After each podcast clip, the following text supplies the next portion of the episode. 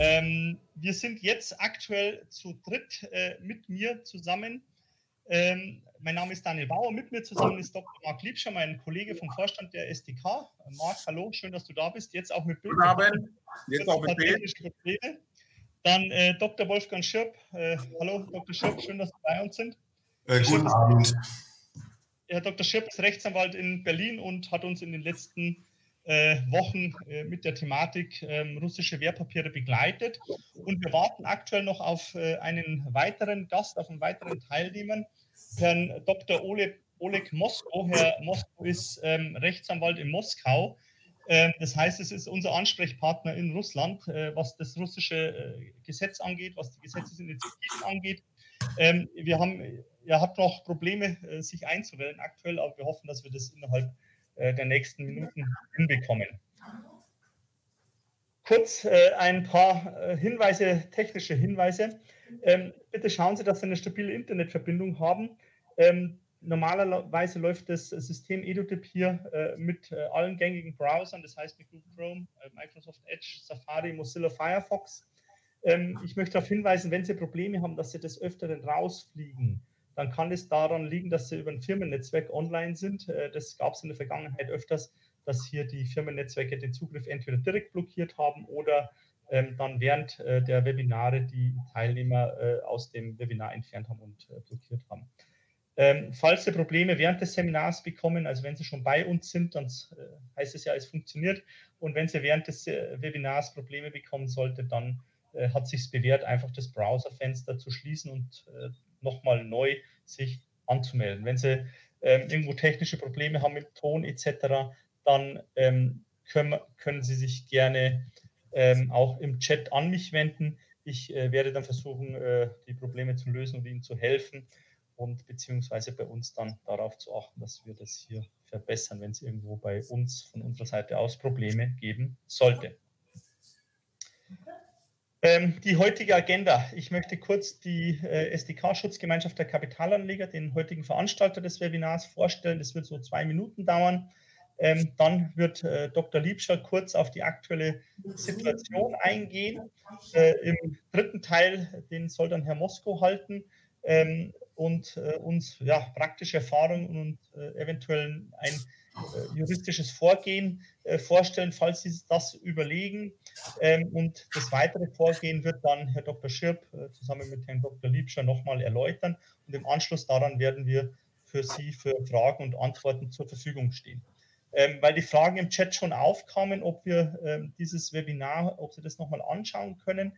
Ja, wir zeichnen das auf. wir haben heute nur Mitglieder eingeladen. Warum? Wir haben mehrere hundert Anmeldungen jetzt schon bekommen. Würden wir quasi auch Nichtmitglieder hier zulassen, dann würde das ähm, den Rahmen sprengen, A, zeitlich und B, ähm, auch was äh, unsere, die zu uns zur Verfügung stehende Software, wo wir eben Lizenzen haben, äh, würde das überfordern. Das heißt, ähm, wir werden das dann nochmal im Nachhinein die Möglichkeit haben, hier ähm, quasi das auf unserem YouTube-Kanal anzusehen, wenn irgendwo nicht äh, alles. Der, der, kann jetzt nicht, der ist gleich. Wolfgang, kannst du mal dein Mikrofon, wenn du sprichst, bitte lautlos schalten, äh, weil sonst ja. hören wir das alle. Und das stört, glaube ich, den Ablauf. Das wäre gut. Also unten rechts, da ist so ein Mikrofonsymbol, einfach da drauf klicken. Ähm, genau. Gut, dann Kurz zur SDK, falls Sie uns noch nicht kennen und neu dabei sind. Wer sind wir? Wir sind eine Anlegervereinigung, wurde 1959 gegründet, ähm, haben aktuell äh, gut 8.500 Mitglieder. Ähm, wir fokussieren uns im Wesentlichen auf die Stimmrechtsvertretung auf Hauptversammlungen. Das heißt, wir besuchen deutsche börsennotierte Gesellschaften. Ähm, die Hauptversammlungen vertreten da institutionelle, aber auch private Investoren auf den Hauptversammlungen und ja, geben da unsere Meinung wieder ähm, und sorgen dafür, dass das Management auch äh, ja, Good Corporate Governance einhält. Das heißt, sich an unsere Abstimmungsregeln beziehungsweise auch an das, was Marktstandard ist, hält, was die Unternehmensführung angeht. Ähm, neben der Stimmrechtsvertretung äh, haben wir noch den Bereich äh, rechtlicher Beistand, Sondersituationen, das ist ja auch aufgeführt auf den Folien. Das heißt, in Situationen wie Wirecard, wenn ein Unternehmen äh, insolvent geht, organisieren wir äh, teilweise auch Massenklagen. Ähm, wir führen über 100 Spruchverfahren in Deutschland, wo es um die Abfindung von äh, Aktionären geht, das heißt sogenannte Squeeze-Outs, wenn Aktionäre vom Großaktionär enteignet werden, dann lassen wir den Preis überprüfen, führen vereinzelt auch Anfechtungsklagen, wenn wir der Meinung sind, dass hier ähm, was beschlossen wurde auf Hauptversammlungen beziehungsweise ähm, im grauen Kapitalmarkt auch, äh, wenn hier ähm, was vorgeht, was so nicht sein sollte, dann lassen wir das gerichtlich überprüfen.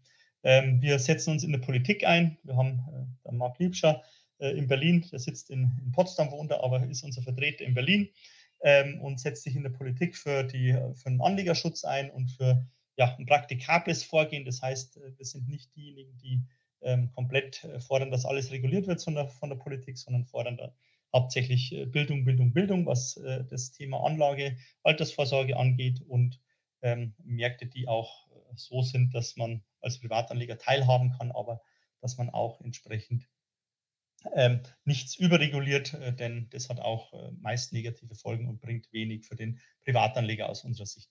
Ähm, wir haben auch ein eigenes Finanzmagazin, Anleger Plus. Äh, wenn Sie da Interesse haben, finden Sie das unter anlegerplus.de beziehungsweise, beziehungsweise weitere Informationen zur SDK gerne auch unter www.sdk.org. So, dann ähm, ein paar Hinweise von mir noch vorab. Was können wir liefern? Ähm, wie können wir den Betroffenen äh, mit russischen Wertpapieren helfen? Es ist so, die SDK selbst hält keine Wertpapiere mit Russlandbezug. Ähm, dadurch haben wir auch keine direkten Informationen, die wir bekommen. Wir haben aber mehrere hundert Mitglieder, die betroffen sind. Ähm, daher engagieren wir uns äh, in dem Bereich, weil die Mitglieder auf uns zugekommen sind äh, und uns gebeten haben, hier ihnen zu helfen, was die Umwandlung ihrer ADRs bzw. Ähm, ähm, GDRs, also Global Depository Receipts, in die Wertpapiere angeht, beziehungsweise uns gebeten haben, ihnen Informationen zu geben, was man am besten machen sollte. Das heißt, wir beziehen uns bei allen Aussagen immer auf Informationen, die entweder aus öffentlichen Quellen stammen, zum Beispiel von Clearstream, die ab und an ja was veröffentlichen auf ihrer Seite, die wir ähm, bekommen haben, Informationen, die wir bekommen haben von Mitgliedern, die Gespräche bzw. Schiffsverkehr mit ihren Banken uns vorgelegt haben bzw. berichtet haben, ähm, oder die wir von Depository Banken oder auch teilweise von der Bundesbank äh, erhalten haben. Ähm, wir können natürlich keine Garantie übernehmen, da die Informationen teilweise extrem widersprüchlich sind. Also das, was wir bisher in dem Verfahren erlebt haben, ist ähm, ja fast einzigartig, muss man gestehen. Ähm, weil äh, die eine Bank sagt so, die andere so, äh, der, die eine Depository Bank äh, kündigt das an, die andere widerspricht dem innerhalb kurzer Zeit. Ähm, das heißt, die Informationen sind sehr verwirrend, ähm, die wir bekommen haben und äh, daher kommt kam es bereits in der Vergangenheit in unseren Newslettern, die wir in dem Bezug ja auch anbieten, beziehungsweise ähm, auch in manchen Aussagen dazu kommen, dass wir uns selbst auch widersprechen, weil wir eben teilweise auch äh, widersprüchliche Informationen haben. Das heißt, ähm, wir können hier in dem Fall im Endeffekt äh, hauptsächlich berichten. Wir haben ein Gefühl, wir haben eine eigene Einschätzung, da wird der Dr. Liebscher dann dazu später kommen, äh, wie, was man tun sollte, was aus unserer Sicht äh, die größten Gefahren sind. Äh, wir können aber keine Garantie übernehmen, natürlich, dass das auch im Nachhinein äh, die beste Lösung für alle ist. Das heißt, Sie sollten sich selbst informieren. Dazu dient diese Veranstaltung heute. Die Entscheidung, was Sie später machen, obliegt immer noch Ihnen. Das müssen Sie selbst entscheiden. Wir geben den Sachverhalt jeweils so wieder, wie wir ihn bzw. unsere anwaltlichen Berater ähm, verstanden haben bzw. verstehen. Ja, ähm, Marc, dann äh, darf ich dich bitten, dass du kurz äh, in die Präsentation einsteigst, uns einen Überblick gibst äh, über die Situation zu den Wertpapieren etc. Ähm, und dann im zweiten Teil äh, hoffe ich, dass wir den Herrn Mosko noch äh, hinzubekommen, ähm, der uns dann ähm, die Sicht aus russischer Sicht äh, vorstellt. Ähm, und ja, ähm, dann äh, kommen wir im Abschluss an den Vortrag von Herrn Dr. Schirp beziehungsweise zum QA-Teil, wo Sie dann Fragen haben können. Kurz, weil ich es hier sehe, ist es eine Frage ähm, aufgepoppt, ob man sich als Teilnehmer stumm stellen muss. Nein, das müssen Sie nicht. Sie können nur die Moderatoren hören, das heißt aktuell Herrn Dr. Liebscher, Herrn Dr. Schirp und meine Person. Ähm, Sie gegenseitig können sich nicht, äh, da müssten wir sie freischalten. Wir haben alle auf stumm gestellt, automatisch. Ähm, sonst wird es natürlich mit zu viel Hintergrundgeräuschen ähm, ablaufen. Wenn Sie später Fragen haben, formulieren Sie die bitte im Chat. Das ist das Einfachste. Dadurch, äh, ich werde die dann vorlesen, dass alle die mitbekommen, um welche Frage es aktuell geht. Und äh, damit können wir auch doppelte Fragen etc. Sortieren, sodass wir das Zeitlimit nicht zu extensiv überschreiten heute Abend. Vielen Dank. Dann Marc, ja, bitte.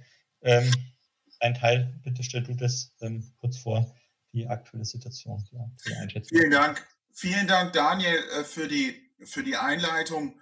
Ähm, ich bin sicher, dass Daniel Bauer und ähm, Wolfgang Schirp jetzt im Hintergrund den russischen Kollegen noch reinholen. Ähm, lassen Sie mich kurz zwei Sachen zu mir sagen. Mein Name ist Marc Liebscher, ich bin Rechtsanwalt, spezialisiert auf Bank- und Kapitalmarktrecht seit 20 Jahren, Vorstand auch ähm, der SDK seit einiger Zeit und habe mir äh, diese russischen ADR-Hinterlegungsscheine, wie das abläuft in den letzten Wochen, näher angeschaut und möchte Ihnen den Hintergrund erstmal erläutern. Und ich möchte Ihre Erwartungshaltung gleich ein bisschen managen. Erwarten Sie nicht, dass wir heute alle Fragen klären können. Das kann niemand. Das kann weder die Deutsche Bundesbank, noch die russische Zentralbank, noch die EZB, noch Clearstream und wir erst recht. Das heißt, ähm, seien Sie gewappnet, dass wir Ihnen Richtungen aufzeigen können, aber keine endgültigen Antworten. Das vorweg. Also, was haben wir? Es geht um Hinterlegungsscheine, sogenannte Depository Receipts. Die gibt es in der Form von Global Depository Receipts, American Depository Receipts und letztlich äh, repräsentieren diesen, diese Depository Receipts, auch Hinterlegungsscheine genannt, eine bestimmte Anzahl woanders hinterlegter Originalaktien. Beispiel Gazprom. Ein Gazprom ADR repräsentiert zwei Gazprom-Aktien. Ähm, und das funktioniert folgendermaßen, dass bestimmte Banken, zum Beispiel die Bank of New York Mellon, die legen ADR-Programme auf und hinter haben im Hintergrund hinterlegt die Originalaktien. Diese ADR-Programme sind dann ein Zertifikat, das ist dieser Hinterlegungsschein, Sie erwerben das, das können Sie handeln, das ist börsennotiert und damit sind Sie Inhaber eines Hinterlegungsscheins oder eines ADR oder eines DR oder eine GDR. Nennen wir es einfach Depository Receipts eines Hinterlegungsscheins. Ähm, was nun passiert ist, äh, Russland hat die Ukraine überfallen, es kam zu westlichen Sanktionen und im Gegenzug hat der russische Gesetzgeber im April 22 angeordnet, dass diese DR-Programme beendet werden müssen. Also, dass russische Unternehmen nicht mehr an diesen DR-Programmen teilnehmen dürfen. Das heißt, der Vertrag zwischen, zwischen der Vertrag zwischen russischem Unternehmen und DR-Programmgestalter, hier zum Beispiel Bank of New York Mellon, musste zwangsweise beendet werden. Die Motivation von Russland dahinter ist wahrscheinlich zweierlei. Zum einen will man, dass man die Aktien in Russland handelt und nicht über DRs, weil man dann in Russland weiß, wer ist eigentlich Inhaber dieser Aktien und wer ist Anteilseigner an diesen oftmals strategisch wichtigen Unternehmen. Also Russland will wissen, wer ist eigentlich Aktionär bei Gazprom oder Sberbank oder Lukoil. Ähm, und ähm, man will sich darüber auch erhoffen, dass äh, nochmal ein, ein Zugang vielleicht in den nächsten Monaten, mittelfristig Jahren von Russland zum Kapitalmarkt vielleicht noch ähm, erfolgen kann. Daher das Gesetz Nummer 114-FZ, also die Pflicht der Emittenten, die DR-Programme zu beenden, aber nicht eine sofortige Annullierung, erstmal eine Pflicht zu beenden. Darüber wurden sie dann informiert durch ihre äh, Banken, dass äh, diese DR-Programme äh, beendigt werden sollten und äh, man machte sich gleich auch auf, einen Lösungsweg zu finden. Bis Mitte Juni 2022 war der Lösungsweg, ein Depot bei einer russischen Depotbank zu eröffnen und dann diese DRs äh, dort einzubuchen und gegen Originalaktien zu tauschen. Das ging nur unter Einbeziehung westlicher Kapitalmarktinstitutionen, sprich ihrer westlichen Depotbank, Einbeziehung von Clearstream, Euroclear, westliche Broker. Das heißt, ähm, es war notwendig, dass westliche Kapitalmarktteilnehmer an diesem Vorgang teilnehmen. Und plötzlich kam es zu einem sechs, naja, es kam nicht plötzlich zu diesem sechsten Sanktionspaket, aber es kam dann Mitte, Anfang Juni zu einem sechsten EU-Sanktionspaket und dieses Sanktionspaket äh, erhielt, enthielt ein Verbot, und zwar das Verbot jeglicher Handelsaktivitäten mit russischen Wertpapieren sowie mit der DR-Konvertierung sowie, sowie vor allem wurde die NSD, die National Settlement Depository von Russland, mit aufgenommen. Ähm, hallo, hallo, Herr Dr. Moskow, freut mich, dass Sie da sind. Könnten ja. Sie sich schalten? Ja, können Sie mich hören? Ja, wir können Sie gut hören. Schalten Sie sich kurz noch stumm und wir leiten dann gleich zu Ihnen über. Prima. Ähm, und aufgrund dieses Sanktionspakets haben nun die westlichen Kapitalmarktstellen gesagt, oh, wir fassen diese DRs nicht mehr an, wir beteiligen uns da nicht mehr bei der Konvertierung, wir machen da nicht mehr mit. Und auf einmal war dieser Lösungsweg Mitte Juni versperrt. Darauf hat Russland dann reagiert. Russland hat dann einen Gesetzentwurf vorgelegt, ähm, der inzwischen auch durch den Föderationsrat gegangen ist und ähm, wohl nur noch der Unterschrift des Präsidenten und der Veröffentlichung hat.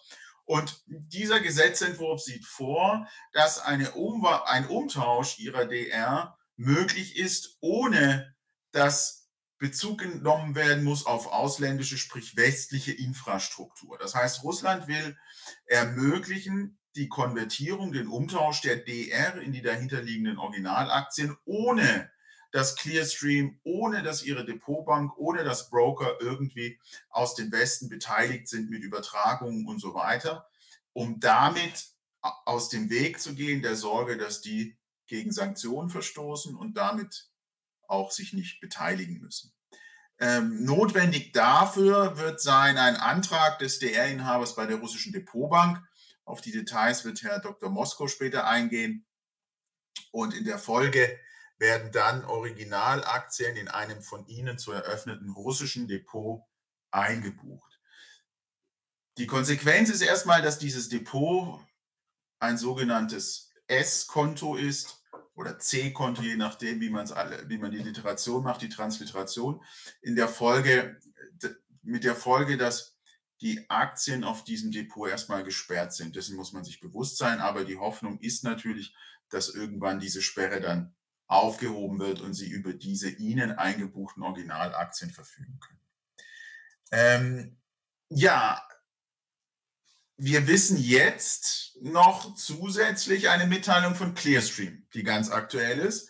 Clearstream hat jetzt gesagt, naja, wir würden uns bei Verfahren und Maßnahmen nicht mehr sperren mit Übertragungen und so weiter, denn zwar ist die NSD, die National Settlement Depository in Russland, mit Sanktionen belegt, aber wir wissen, dass die NSD keine Gebühren vereinnahmen wird für diese ganzen Vorgänge und in der Folge fließt der NSD kein Geld zu. Deswegen können wir da mitmachen, denn es wird der NSD kein wirtschaftlicher Vorteil beim Umtausch zuteil und damit verstoßen wir nicht gegen westliche Sanktionen. Das heißt, Clearstream hat klar signalisiert in einer Mitteilung über die Webseite verbreitet, dass sie seit gestern bis zum 31.07., also man muss sich überlegen, wie lange soll das äh, in der Kürze überhaupt funktionieren, äh, dass sie bei den Umwandlungen mitmachen. Ähm, allerdings, und das ist ein Problem, da bekommen wir ganz aktuell heute die ersten Mitteilungen rein, die Depotbanken wissen A nicht, wie sie in der Kürze so viele Aufträge abwickeln sollen. Und manche Depotbanken sagen auch, sie beteiligen sich nicht. Sie machen dann mit nichts. Sie fassen das Zeug nicht an, sie übertragen das nicht. Wenn Sie, deren, wenn sie Ihrer Depotbank einen Auftrag erteilen, bitte übertrage die DR da und dahin, äh, damit dann umgetauscht werden kann, sagt die Depotbank, nein, machen wir nicht, wir fassen das nicht an. Grund dafür ist, dass die Depotbanken ihrerseits Sorge haben, oh, machen wir irgendwas falsch und da fallen wir dann der Sanktionsliste. Also das alte, die alte Lösung, bevor man was macht, ist besser gar nichts machen. Mikado, wer sich zuerst rührt, hat verloren. Das heißt, die Depotbanken fassen das nicht an.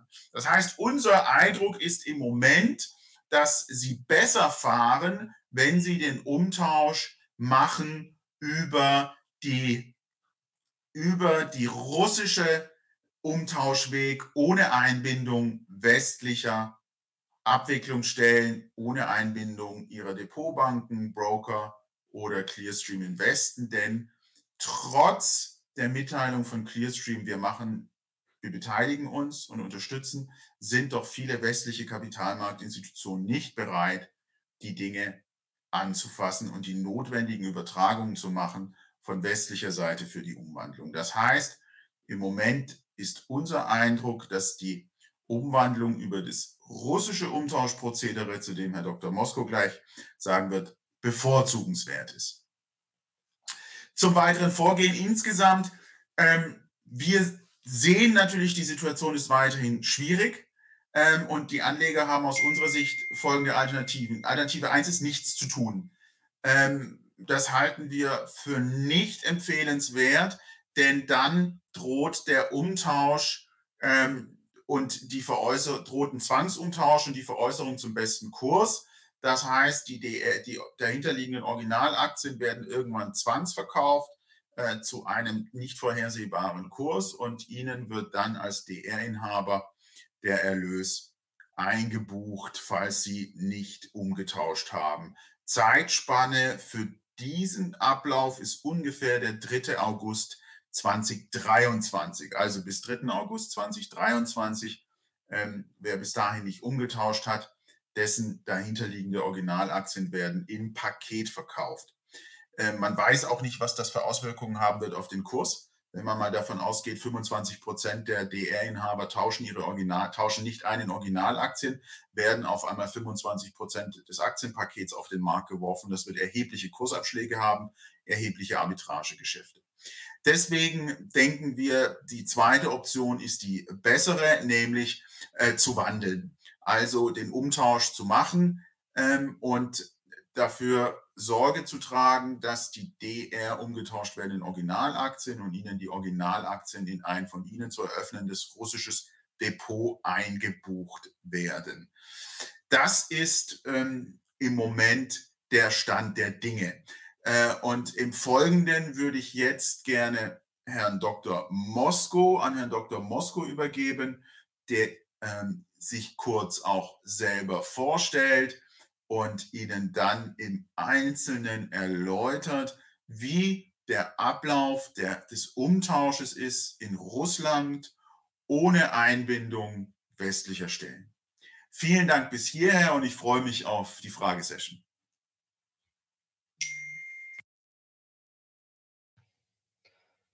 So, danke Marc. Ähm, guten Abend, Herr Dr. Mosko. Äh, schön, dass Sie jetzt bei uns sind.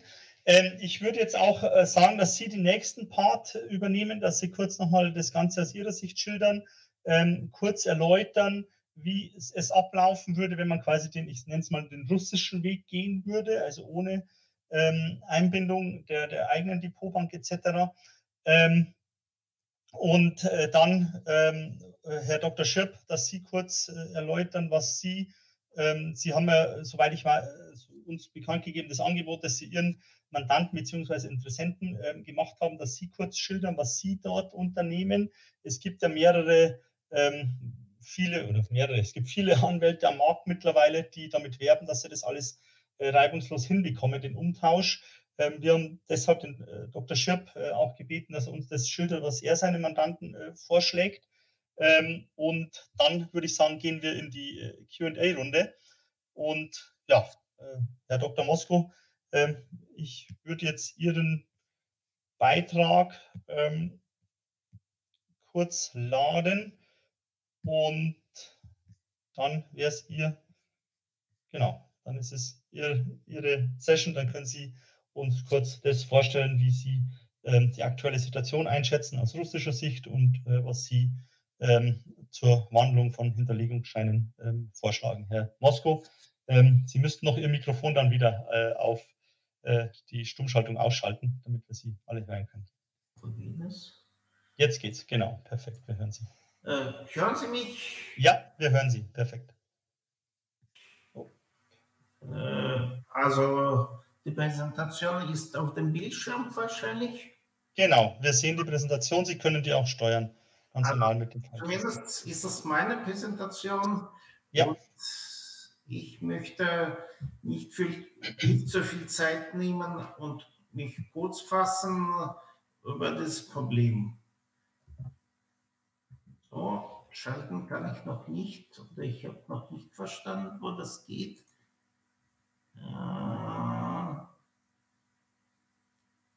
Ja. Also, also, äh, was ist das Problem? Das Problem ist, dass die meisten russischen Aktien nicht direkt als Aktien gehandelt wurden, sondern als äh, Hinterlegungsscheine. Äh, also die sogenannten Depository Receipts äh, von äh, anderen westlichen Banken. Und äh, mit dem Eintritt des, der bestimmten Ereignisse des Krieges äh, ist bekannt geworden, dass äh, diese Programme äh, beendet werden sollen. Also die Frist, wo die einzelnen Firmen erklärt werden sollen, dass sie diese Programme beenden, ist am 27. April abgelaufen. Das ist in der Realität nicht so geschehen. Äh, dazu kommen wir noch später.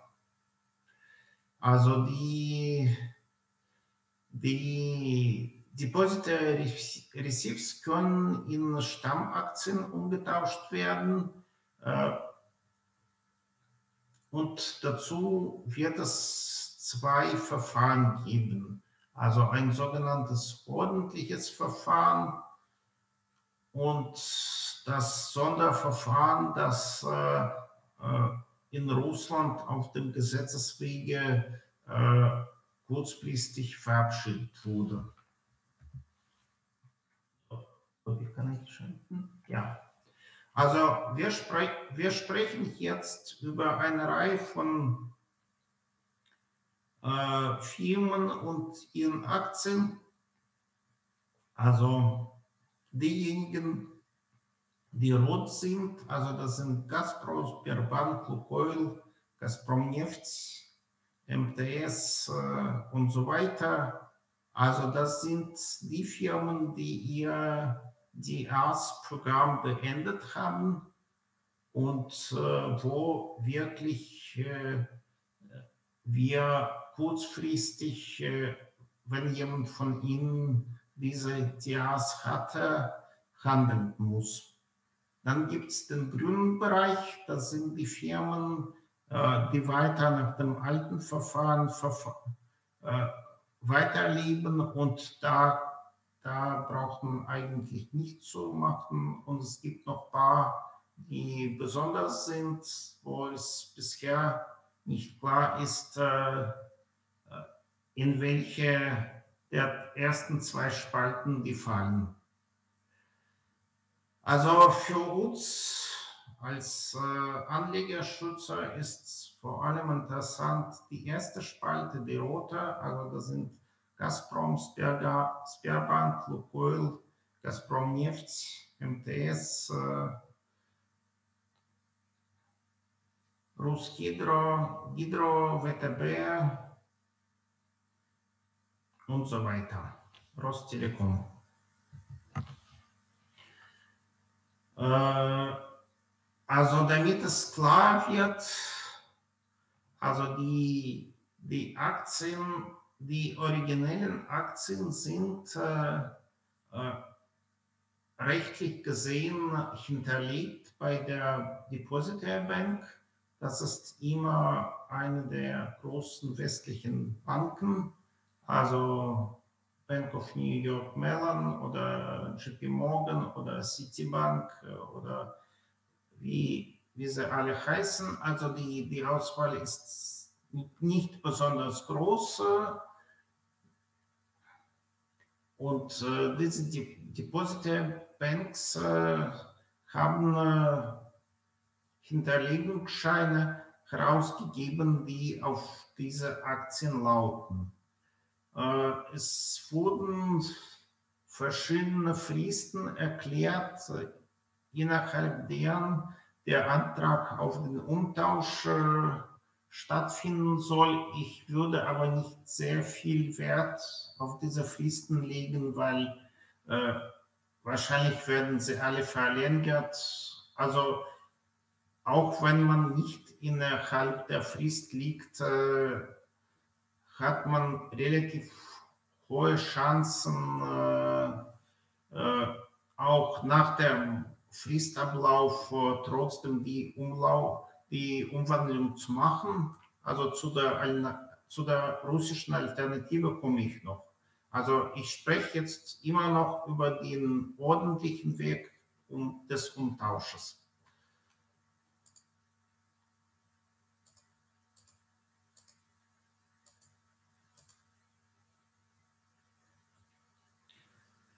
So. Äh, was passiert, wenn die, wenn die DAs nicht umgetauscht werden? Dazu gibt es verschiedene Meinungen, äh, verschiedene Großbanken, die diese DAs ausgegeben werden, aber sie laufen alle mehr oder, oder weniger in dieselbe Richtung, dass wenn die äh, DAs nicht umgetauscht werden, dass sie dann irgendwie verkauft werden, äh, was nach dem rechtlichen Stand, also nach dem aktuellen russischen Rechtsstand von heute verboten ist. Äh, also die werden einen minimalen Wert haben oder wahrscheinlich gleich null sein. Also das ist das, was gesagt werden kann. Okay, also das ist wahrscheinlich die wichtigste Folie, die zeigt die zwei Wege, also den ordentlichen Weg, äh, äh, der ist links abgebildet.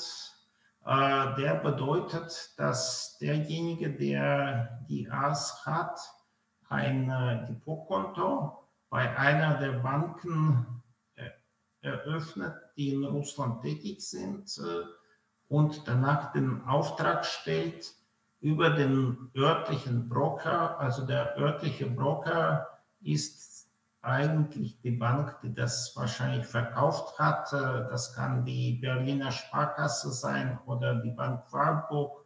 Also das sind äh, örtliche Banken, äh, die die das verkauft haben.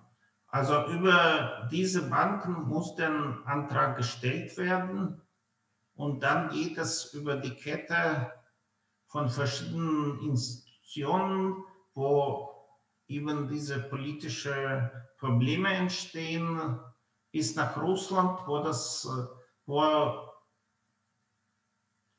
wo die Aktien gebucht werden sollen. Und äh, als Antwort auf äh, diese, diesen schwierigen Weg hat der russische Gesetzgeber reagiert und hat am 14.07., also letzte Woche, ein neues Gesetz erlassen, nachdem äh, dieser Weg verkürzt werden kann, indem man den Antrag gleich äh, bei der Custodienbank äh, in Russland stellt und die Aktien dort gleich gut geschrieben werden sollen. Äh, wie das in der Praxis funktioniert, weiß noch keiner. Also wir waren heute bei der Gazprom Bank, der die Custodian Bank für Gazprom ist. Äh, also da wusste noch keiner Bescheid, wie das aussehen soll. Aber, aber wir arbeiten daran auch, dass, dass es äh, passieren kann.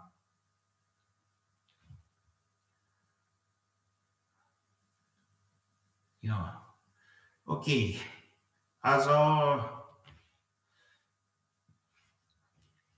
also wir, wir hatten bei dem ordentlichen Weg vorher ein Problem, dass die europäischen Depositäre das sind die, die Clearstream und also vor, vor allem Clearstream und äh, eine zweite Gesellschaft, äh, äh, sich verweigert haben, an dem Verfahren teilzunehmen, weil sie der Meinung waren, dass äh, dem russischen Depositarier, der unter dem sechsten Sanktionspaket fehlt, äh, dadurch wirtschaftliche Vorteile entstehen. Also ich, ich halte natürlich diese rechtliche Position für sehr zweifelhaft und ich glaube, die, die muss natürlich auch rechtlich geprüft werden, weil aus meiner Sicht ist nicht klar, okay, wenn man äh, Putin bestrafen will, äh, wozu muss man eigene Bürger enteignen? Also das ist so grob gesagt. Äh,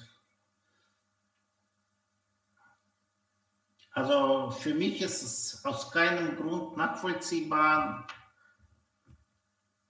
Und vielleicht kommen noch Kommentare oder Erklärungen, warum, ob das möglich ist. Äh, ist es möglich, also, also die letzte Meldung, die vor zwei Tagen kam, ist, dass Clearstream, also dass einer der zwei europäischen Depositäre ist, der verantwortlich ist für den Umtausch der Wertpapiere innerhalb der, also, also in der Welt, äh, er hat gesagt, äh, okay, der russische Depositarier hat auf die Gebühren sich verzichtet, äh, Deshalb können wir jetzt für die europäischen Bürger das weiter umtauschen. Also wieder als Jurist aus rechtlicher Sicht, ich sehe das mehr als zweifelhaft. Okay. Also man, man soll mit der Putin-Politik nicht einverstanden sein, aber warum soll man dadurch sein Geld verlieren? Durch politische Entscheidungen äh, europäischen Gremien. Aber das, das, das wird wahrscheinlich ein weiteres Thema sein. Äh, jetzt ist es bis zumindest bis zum 31. Juli möglich, dass äh, ordentliche Verfahren über alle Institutionen zu gehen. Und man sollte das zumindest versuchen für diejenigen, die das betrifft, weil die, die, die, Frist ist wirklich sehr knapp. Also wir haben zwölf Tage, um äh, das äh, einzuleiten. Und äh, also, also das ist der ordentliche Weg, also den europäischen Weg, der vorgeschlagen wird. Den russischen Weg können wir etwas länger gehen und unabhängig von dem, Russi von dem ordentlichen Weg. Äh, also Russland hat jetzt entschieden, hm, durch ein Gesetz, das in drei Lesungen an einem Tag beschlossen wurde und dann vom Föderationsrat auch ohne Beanstandungen angenommen wurde und jetzt als Gesetz äh, in Kraft getreten ist, dass diejenigen, die die A's äh, haben, können innerhalb von 90 Tagen ab dem, ich glaube, 14., ab dem 15. Juli äh, die Ansprüche direkt bei Kustodienbanken anmelden und die Aktien werden dann umgetauscht. Äh, dazu hat, hat, hat, sich zumindest einer der größten Depositarier des Westens schon gemeldet. Der hat gesagt, das widerspricht unseren Absprachen. Wir wollen das nicht hinnehmen und wenn das umgesetzt wird, wir werden das äh, DA-Programm aussetzen oder wie? Also, also wir, wir, wir können nicht jetzt sagen, wie das aussehen soll, aber wir, wir werden das nicht unterstützen. Also, also ich muss auch ehrlich sagen, dass äh, Bank of New York Mellon hat für, den, für diesen Umtausch ziemlich erhebliche Gebühren gefordert und durch das russische Gesetz äh, verliert er den Anspruch auf diese Gebühren. Also das, das wird noch alles rechtlich zu klären sein, aus meiner Sicht. Ja, das ist so kurz der Überblick. Äh, ich bin bereit, die Antworten zu fragen, zu, zu beantworten. Äh, äh, ich habe gesehen, da gab es schon eine ganze Menge Fragen in dem Chat. Genau, Herr Mosko, ähm, kurz Daniel Bauer hier. Ähm, wir werden es so machen, dass der Schirp jetzt nochmal kurz ähm, vorstellt, was er seinen Mandanten rät und dann ähm, würden wir die Fragen äh, im Chat an die Gruppe. Äh, ich werde dann die, die Fragen sortieren nach äh, Themengebieten ähm, und äh, dann die Fragen an die Gruppe stellen. Beziehungsweise Daniel, noch kurz ein Zwischenruf ja. von mir. Herr, Herr Kollege Dr. Mosko ist sehr bescheiden und hat darauf verzichtet, sich selbst vorzustellen. Ja, ja. Okay. Er, ehrt und ziert sie, aber wenn Sie kurz zwei, drei Sätze zu Ihrer Person noch sagen, das wäre prima, Herr Dr. Mosko. Oh, oh, okay, okay, das, das mache ich gerne. Äh, also ich bin gebürtiger Weißrusse, Jahrgang 74. Ich habe in Deutschland Jura studiert äh, äh, und in Freiburg 2003 promoviert. Wir haben mit Herrn Dr. Schipp viele Jahre zusammengearbeitet, äh, äh, unter anderem in verschiedenen Anlegerschutzsachen. Äh, und seit 2003 habe ich eine eigene Kanzlei in Moskau, die sich äh, hauptsächlich auf die Vertretung von, also auf westlichen Firmen und westlicher Personen spezialisiert. Äh, also wir gehören zu den besten Anwaltskanzleien in Russland auf dem Gebiet äh, Gesellschaftsrecht, äh, Immobilien äh, und äh, Baurecht. Und wir sind auch im, in internationalen Verfahren sehr gut vertreten. Also das kurz zu meiner Person. Ich weiß nicht, ob Sie mich jetzt sehen können. Äh, äh, also mich gibt's.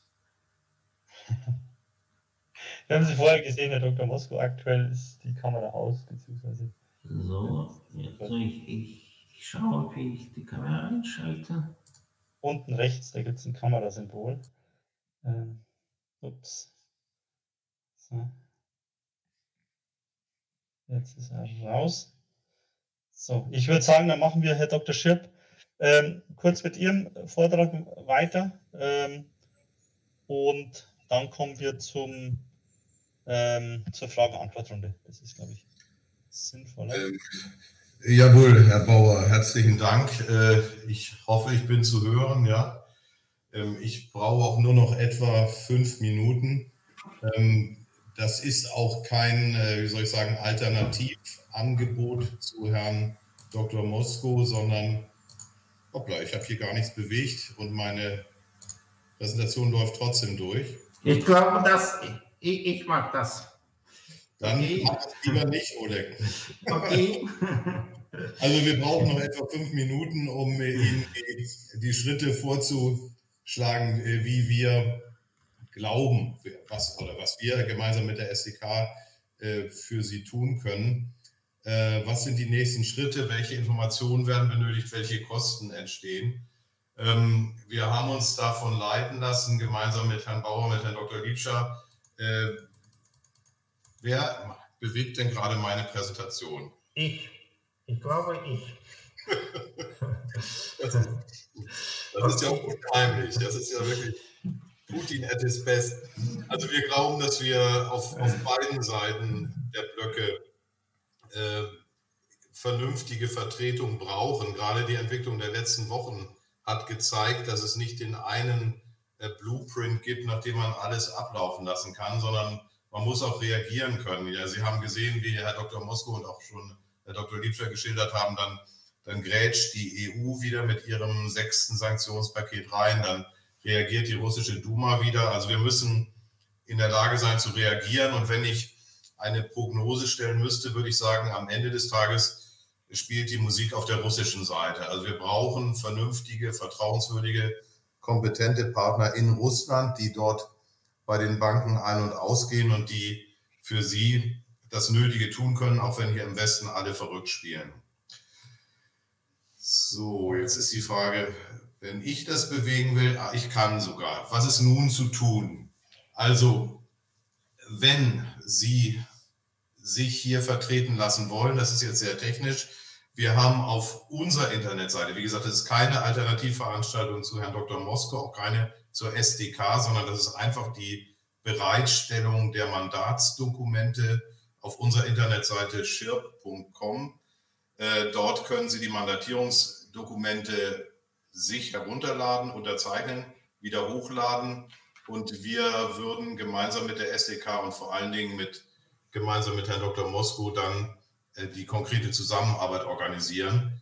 Was in jedem Falle von Ihnen erbeten wird, ist ein Scan Ihres Reisepasses möglichst.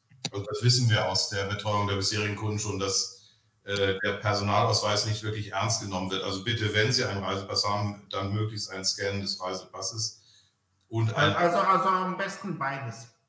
Oder am besten beides, Oleg, alles klar. Ich muss dazu sagen, Herr Dr. Mosk und ich kennen uns jetzt seit ein Vierteljahrhundert. Also wir haben 1997 äh, erste Projekte damals in Deutschland zusammen gemacht, äh, später auch in Weißrussland und in Russland. Und ähm, ich äh, fühle mich in der Zusammenarbeit in diesem Vierteljahrhundert sehr wohl. Deshalb kommt auch diese Zusammenarbeit und dieser Vorschlag zustande. Ich glaube wirklich, wenn wir in dieser Zusammenarbeit für Sie arbeiten dürfen, dann haben Sie vernünftige Partner auf beiden Seiten des eisernen Vorhanges, liegt mir gerade auf der Zunge, den, den, den ja.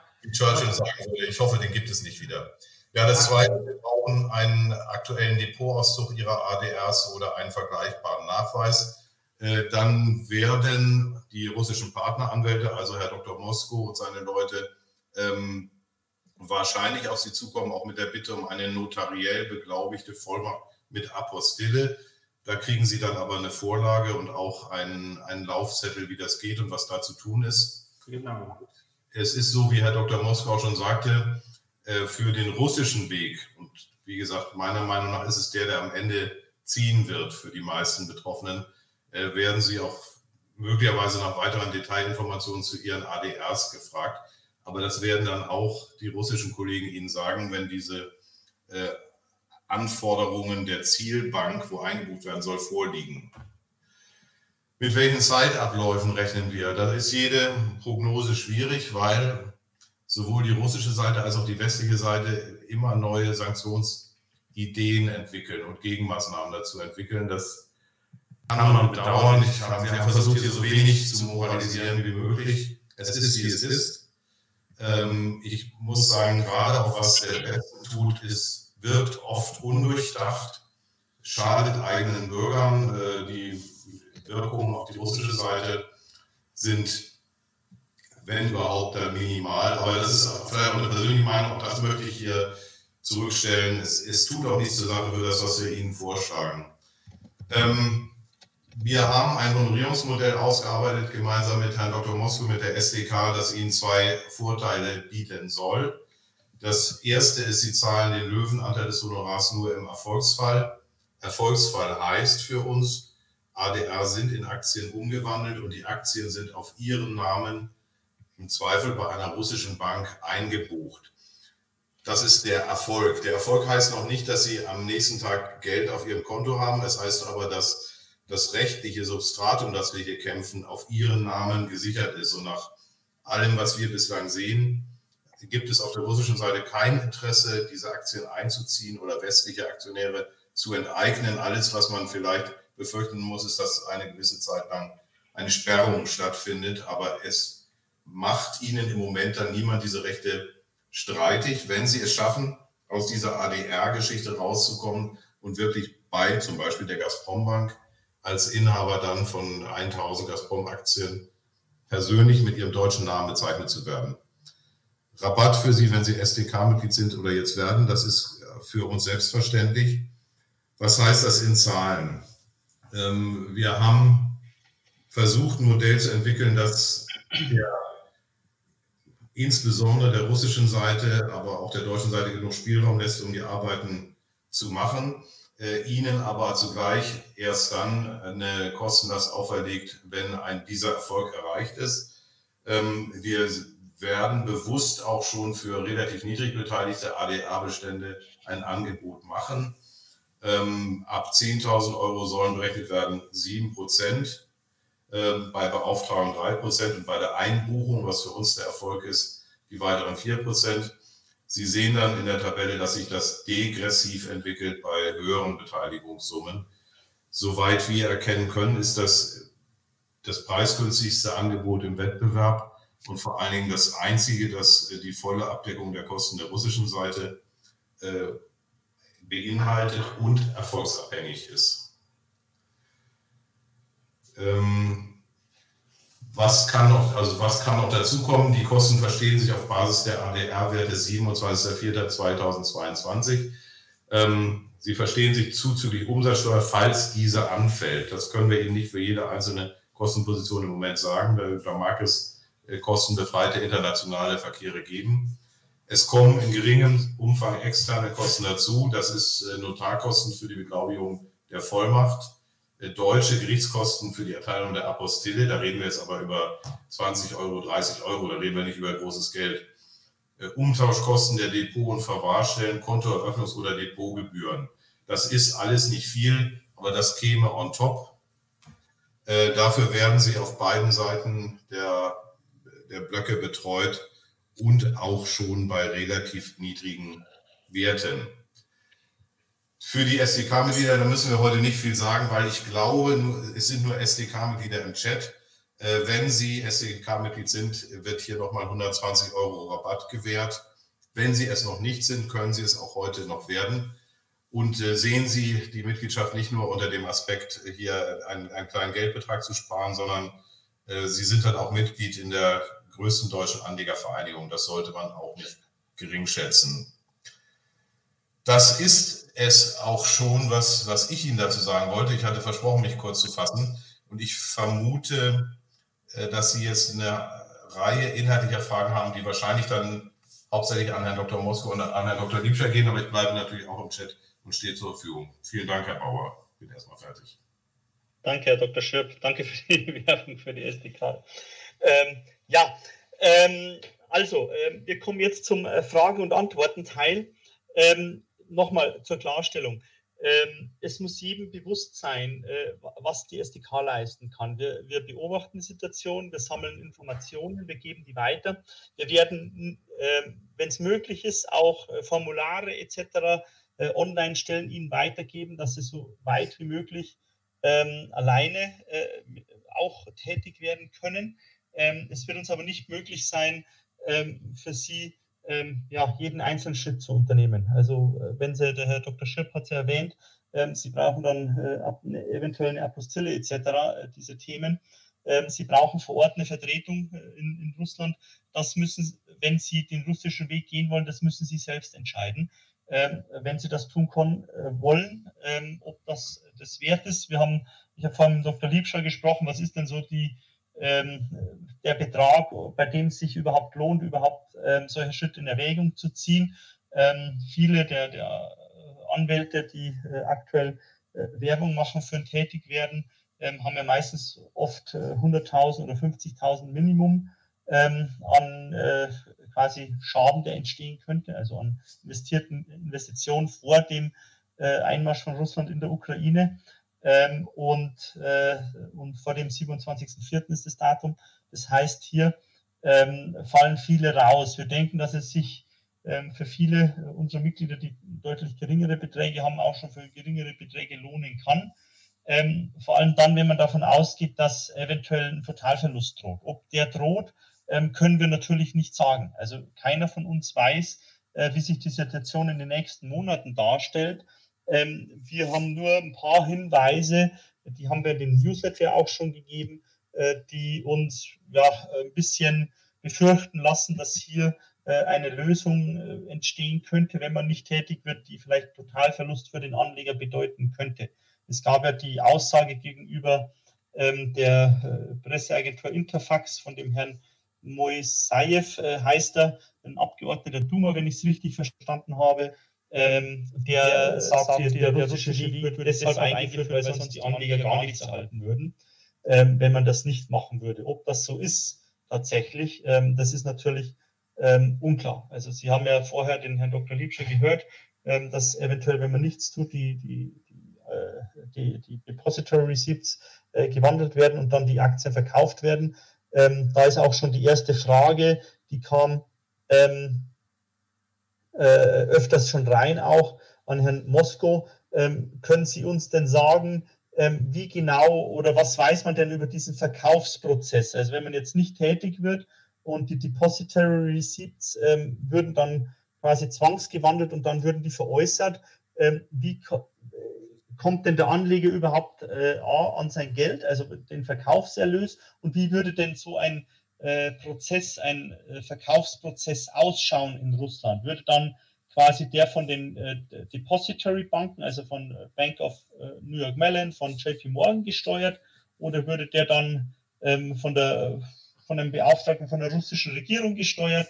Also wie würde so ein Verkaufsprozess aussehen? Also wäre das quasi eine holländische Auktion, wo dann der meistbietende ähm, den Zuschlag bekommt für ein ganzes Paket oder würden die einzeln an der Moskauer Börse verkauft? Was weiß man denn hierzu? Haben Sie denn hier äh, Informationen? Ja, also dazu gibt es eigentlich, äh, können Sie mich verstehen? Ja, verstehen Sie sehr gut. Also, also dazu gibt es zurzeit keine Informationen. Es gibt verschiedene Meldungen der westlichen Banken. Diese, also äh, die westlichen Banken äh, die russische Aktien jetzt äh, als eigentlich als Pfand halten für diese Depository Receipts, haben gesagt, wir werden diese Aktien verkaufen. Äh, das würde dazu führen, äh, dass erstens diese Aktien nur auf der russischen Börse zugelassen sind und zweitens äh, äh, der Verkauf äh, dieser Aktien aktuell, äh, also diese Aktien zurzeit aktuell verboten ist, äh, so dass man davon auszugehen hat, dass der Verkaufspreis Richtung Null geht.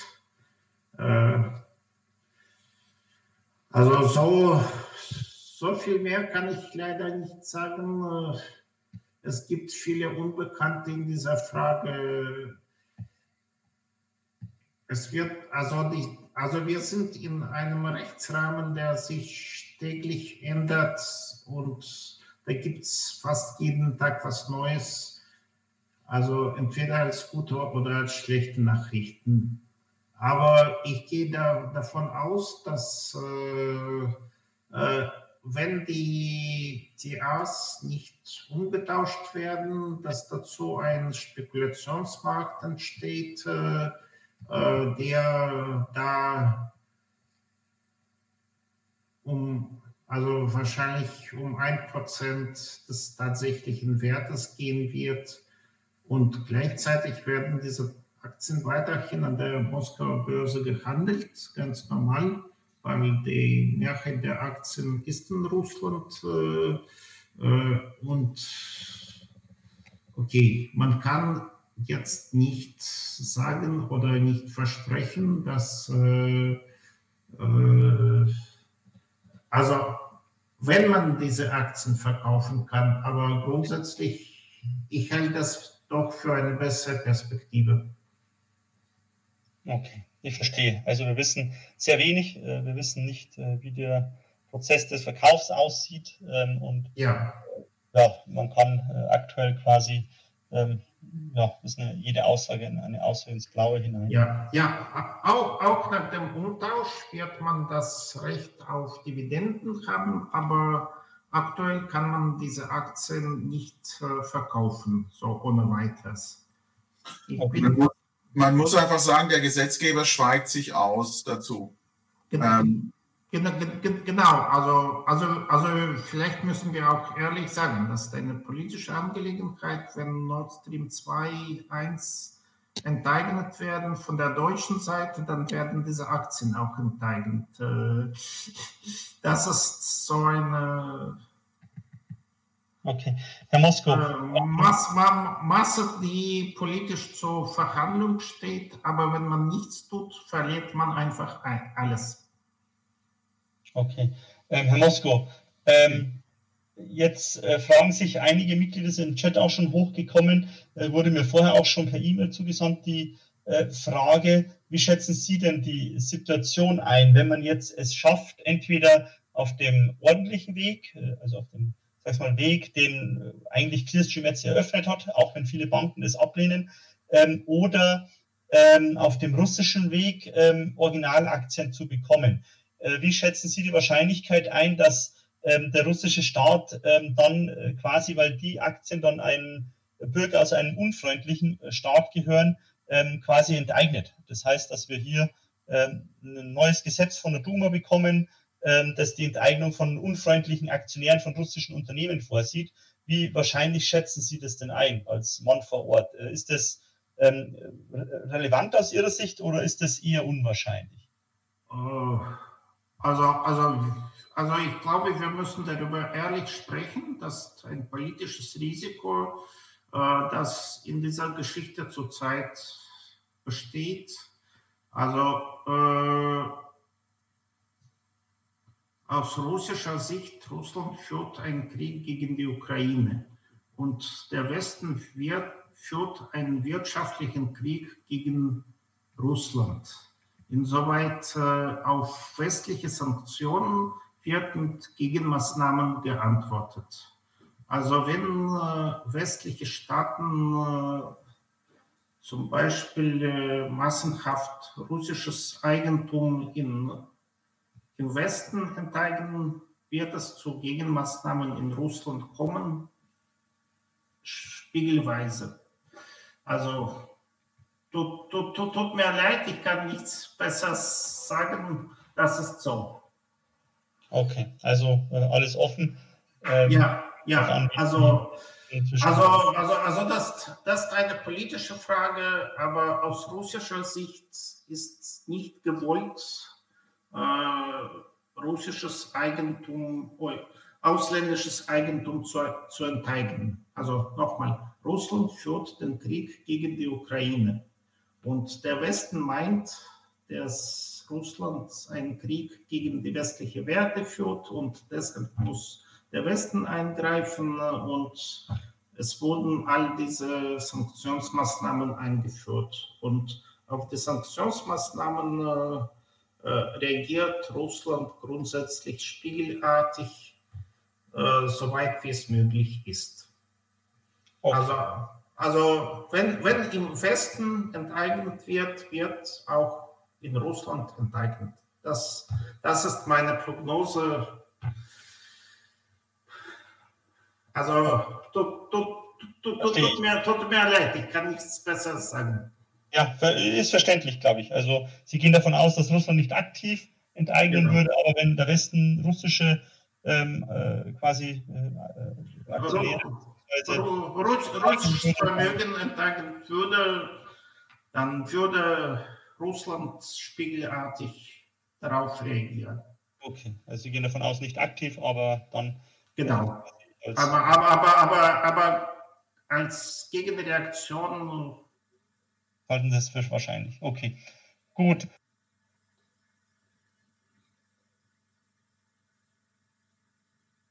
Entschuldigung, ich kann jetzt nicht verstehen. Marc, vielleicht einige Fragen an dich.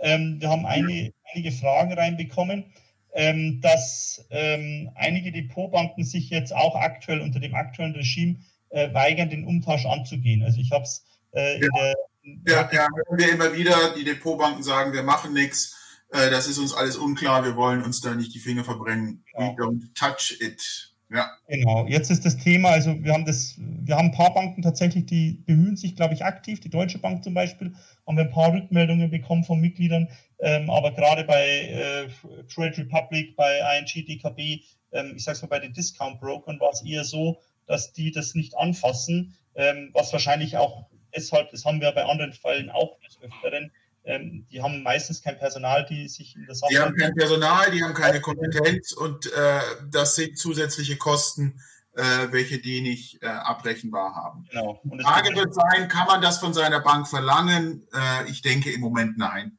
Ich sehe nicht, dass man Anspruch gegen seine depotführende Bank hat oder gegen seinen Broker, dass der sich in so eine Sondersituation besonders reinhängt.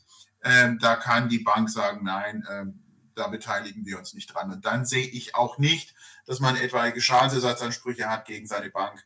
Ähm, da denke ich, äh, ist zum einen die Zeit viel zu früh und zum anderen äh, stehen ja andere Wege offen. Und wenn man die dann nicht beschreitet, ist man, kann die Bank dann auch sagen, ja, bist du selber schuld.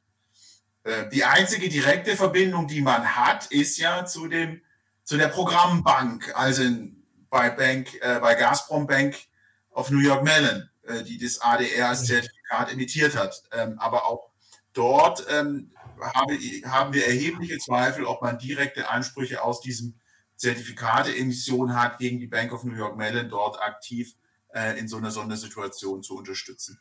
Das heißt, ähm, das ist für, für DR-Inhaber eine, ich will nicht sagen rechtlose Situation, aber man, man ist alleingelassen, ja. Ja, ja also, also, ich würde auch sagen aus meiner Sicht, dass man dort äh, zumindest die Haftung der Banken und Broker überprüfen sollte, auf der westlichen Seite, als auch die Staatshaftung, was natürlich lange geht, aber nicht aussichtslos ist. Und ich kann dann, wenn jemand interessant ist, äh, also viele Sanktionen wurden erfolgreich von dem Europäischen Gerichtshof angefochten. Äh, also dazu gibt es ziemlich umfangreiche Rechtsprechung. Äh, aber, aber das ist natürlich ein ganz anderes Verfahren, das dann vier, fünf Jahre dauert und vielleicht irgendwann zu einem Erfolg führt. Und im Moment denken wir auch noch zu früh ist, weil gar nicht klar ist, ja. was wird eigentlich passieren. Genau, dass das im Moment ein Weg ist, den wir nicht empfehlen. Genau, genau. Also der Schaden ist noch nicht eingetreten. Äh, wir müssen mit der Situation umgehen, die wir haben. Also wenn, wenn die DIAs äh, wertlos werden, äh,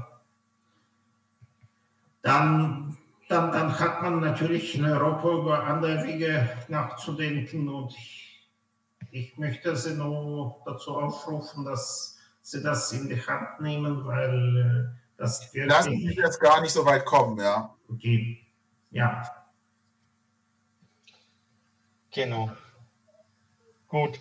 Ähm, Nochmal das, dieses Thema Staatshaftung. Ähm, Marc, wir hatten ja das bei, bei Griechenland schon ja wenig erfolgreich. Ähm, was das Investitionsschutzabkommen angeht, ähm, ist, hast du Stand heute nein. Stand heute ist das kein Thema, äh, von dem wir denken, dass man sich damit vertieft befassen muss, weil ja auch noch gar kein Schaden eingetreten ist.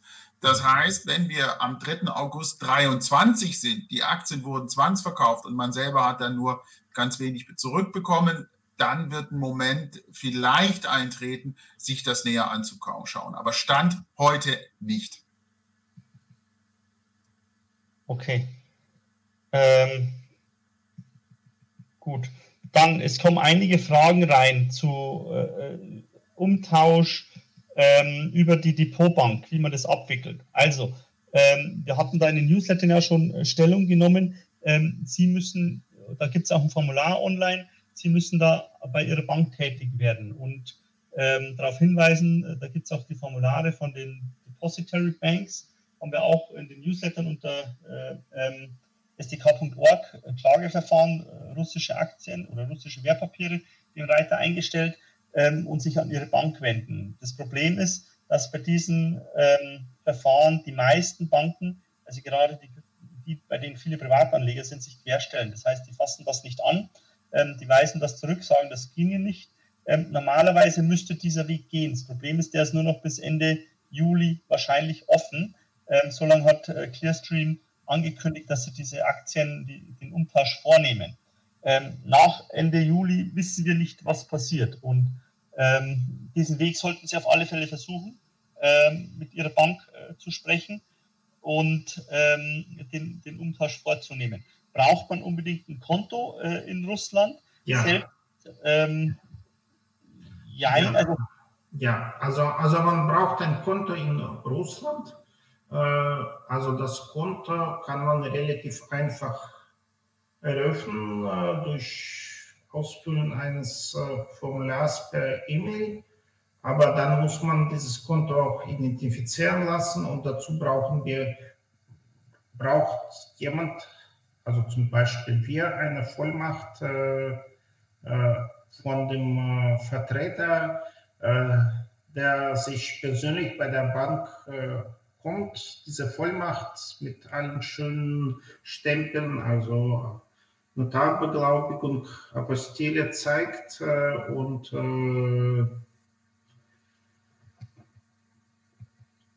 Und also, also das haben wir schon für einige gemacht. Okay, Herr Mosko, ähm, wenn ich Sie richtig verstehe, haben Sie denn, ähm, also man, man, kann theoretisch relativ schnell ein Konto in Russland eröffnen ja. und hat das bei Ihnen, bei Ihren Mandanten bisher, ähm, war, waren da schon welche erfolgreich, die die Aktien in den letzten vier Monaten oder drei Monaten ähm, getauscht haben und die, die Stammaktien, die Originalaktien auf ihrem Depot in Russland haben? Also wir sind auf dem Weg. Also ich weiß, dass es diejenigen, die allerersten waren, das schon gemacht haben. Äh, dann kam das sechste Sanktionspaket äh, in Europa in Kraft äh, und danach haben sich gab es Probleme auf der westlichen Seite, nicht auf der russischen Seite, sondern auf der westlichen Seite, dass die Broker sich geweigert haben, diesen Umtausch, äh, also diese Umtauschanforderung zu geben. Okay. Also zurzeit scheint es günstig zu sein, zumindest bis zum 31. Juli hat äh, Clearstream erklärt, also Clearstream ist ein, also die größte Depositarier der Aktien in Westeuropa, also in, in der EU, äh, das, also da mitzuwirken. Okay, und ähm, es kam die Frage rein, ist es auch möglich, selbst nach Moskau zu fliegen ähm, und ein Depot zu öffnen dort? Also theoretisch ist es möglich. Aufgrund einer Vollmacht ist es viel günstiger. Also man fliegt über, also wenn man jetzt nach Moskau fliegt, fliegt man meistens über die Türkei oder über die Arabischen Emiraten. Das kostet schon 1.500 Euro, also allein der Flug, äh, aber theoretisch ist natürlich möglich. Okay, gut. Ähm,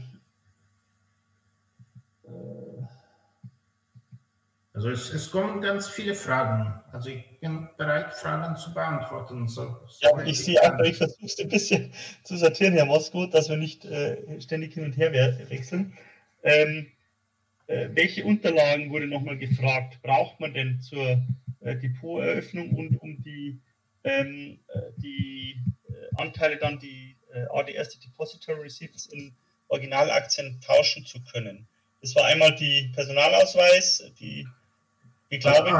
Also, also ich, ich werde noch eine Liste der Informationen schicken, die dort benötigt werden aus unserer heutigen Erfahrung.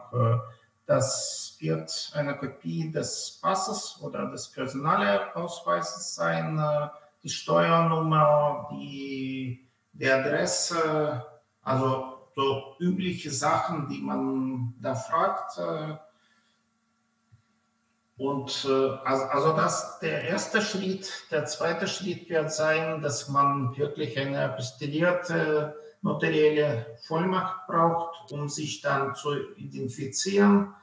Äh, also diese Vollmacht für diejenigen, die es interessiert, werden wir vorbereiten und, äh, und als Vorlage schicken. Also ich würde vorschlagen, es gab verschiedene Fragen zu Unterlagen und auch Hinweise auf, auf Bugs, die gerade noch in der Internet, in der E-Mail-Adresse und in den Unterlagen sind. Ich würde vorschlagen, dass äh, wir im Nachgang zur Veranstaltung, wenn das Video zur Verfügung gestellt wird, vielleicht auch da ähm, entsprechend korrigierten und vollständigen Satz auch nochmal vorbereiten, Herr Bauer, den Sie vielleicht mit zur Verfügung stellen können. Dann ja, wir können das gerne allen Teilnehmern zusenden. Von den technischen Sachen ein paar gleich in, in einem Aufwasch äh, dann vernünftig erledigen. Ja, ähm, genau. Also wir werden an alle Teilnehmer noch per E-Mail dann im äh, Nachhinein ähm, die, die Liste mit den Dokumenten, die man für den russischen Weg braucht, drum schicken, auch nochmal eine, ein Schreiben, das man an die Depotbank schicken kann, ähm, zur Umwandlung über den europäischen Weg, über Clearstream. Ähm, dann haben wir eine Frage oder mehrere Fragen haben wir schon bekommen, ähm, ähm, was äh, man machen kann, wenn die Bank jetzt äh, den Übertrag auf eine andere Bank ablehnt. Also derselbe Inhaber eröffnet ein Depot auf eine andere Bank, die kooperativer ist, ähm, weil sie sagen, äh, das ginge nicht, das würde sanktioniert sein, was ja nicht der Fall ist äh, aus meiner Sicht. Ähm, also innerhalb von Europa, wenn man quasi von der äh, DKB äh, zur Deutschen Bank übertragen will, oder zur, äh, zur DZ Bank. Ähm, äh, Herr Dr. Schirp, vielleicht, wenn Sie da kurz darauf eingehen, was man da machen kann. Ist das rechtens oder ähm, äh, ist das quasi Willkür von der Bank? Ja, Herr Dr. Liebscher hat das vorhin auch schon kurz touchiert. Also wir haben die Frage bestimmt schon 200 Mal gehört, dass äh, die, was können wir gegen unser nationales Institut, gegen unsere eigene Brokerbank machen, wenn die einfach Weisungen nicht ausführt und auch jetzt äh, derzeit sagt, sie können es nicht. Es ist, ich würde mich da Herrn Dr. Liebscher anschließen. Ich glaube, dass die Chance da, ähm, einen, sagen wir jetzt, einen kurzfristigen Zwang oder einen mittelfristigen Schadensersatzanspruch durchzusetzen, wahnsinnig schwierig ist und wahrscheinlich unmöglich. Ähm, die, so ärgerlich das sein mag, wenn die Deutsche Bank nicht, die, also die, die eigene Deutsche Bank, nicht die Deutsche Bank, wenn die nicht mitspielt. So mhm. verständlich ist es wiederum aus deren Situation und es, es wird schwer, das äh, justiziabel zu machen. Also ich persönlich bin überzeugt, dass am Ende des Tages für die meisten der, der russische Weg derjenige sein wird, der, der da funktioniert. Also dass man letztlich die, die westlichen Strukturen shortcuttet und dann äh, nach dem aktuellen Gesetz der Duma dann übertragen kann. Das allerdings scheint mir derzeit mit dem, was wir wissen, mit dem, was Dr. Mosko uns auch aus den Gesprächen sagt. Das scheint mir dann realistisch. Ja, wir haben, ich pflichte dem bei, was Herr Dr. Schirp gesagt hat. Wir haben die Situation, dass die deutschen Banken äh, oftmals sich nicht bewegen wollen und man kriegt die dann auch nicht dazu, sich zu bewegen. Ähm, jetzt in einer solchen Situation ähm, mit der Position, die man hat. Das mag anders sein, wenn man ein großer internationaler Fonds ist ähm, aber da muss man ganz ehrlich sagen, dass die Eröffnung eines Depots beim günstigsten Anbieter dann halt auch oftmals dazu führt, dass die Betreuung auch dann die günstigste, Klammer auf, mieseste, Klammer zu ist. Okay. Gut, dann Herr Mosko, was passiert denn mit ähm, Anteilen? Es kam öfters die Frage auf, die jetzt nicht auf Ihrer Liste standen. Ähm, also vielleicht zum Hinweis, wo man die ähm, ADRs findet, ähm, die, die umgetauscht werden. Das sollte man eigentlich ja, am besten bei den ähm, Depository Banks vorbeischauen, also Citigroup, ähm, einfach mal Citigroup, äh, GDR oder ADR bei Google suchen äh, dann, und Bank of New York Mellon, äh, JP Morgan, dann findet man auf deren Seiten eigentlich ähm, überall die PDF-Listen mit den betroffenen Wertpapieren. Ähm, Herr Mosko, was ist jetzt, wenn äh, die eigenen Werte nicht auf den Listen auftauchen und äh, auch nicht auf Ihrer Liste jetzt standen? Zum Beispiel Yandex wird oft aufgeführt. Das ist ein holländisch-russisches Unternehmen mit operativen Sitz in Russland, aber ähm, Kapitalmarktsitz in, in Holland, auch mit holländischer ISIN-Nummer, also Wertpapier-Identifikationsnummer. Ähm, kann man davon ausgehen, dass die nicht betroffen sind oder wie? Äh, also, also nach, nach, nach meiner Kenntnis kann man davon ausgehen, dass die davon nicht betroffen sind.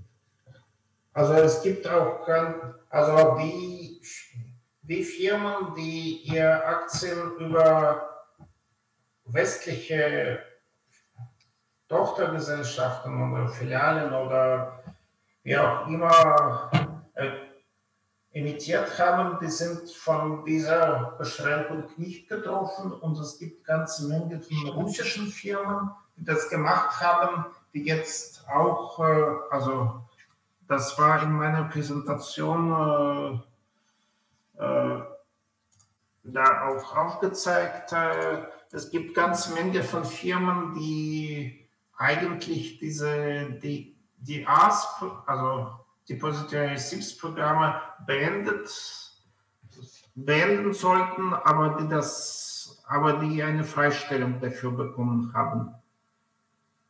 Also das Tatneft, Severstal, Polus, Fosagra, Novatec, Norilski Nickel.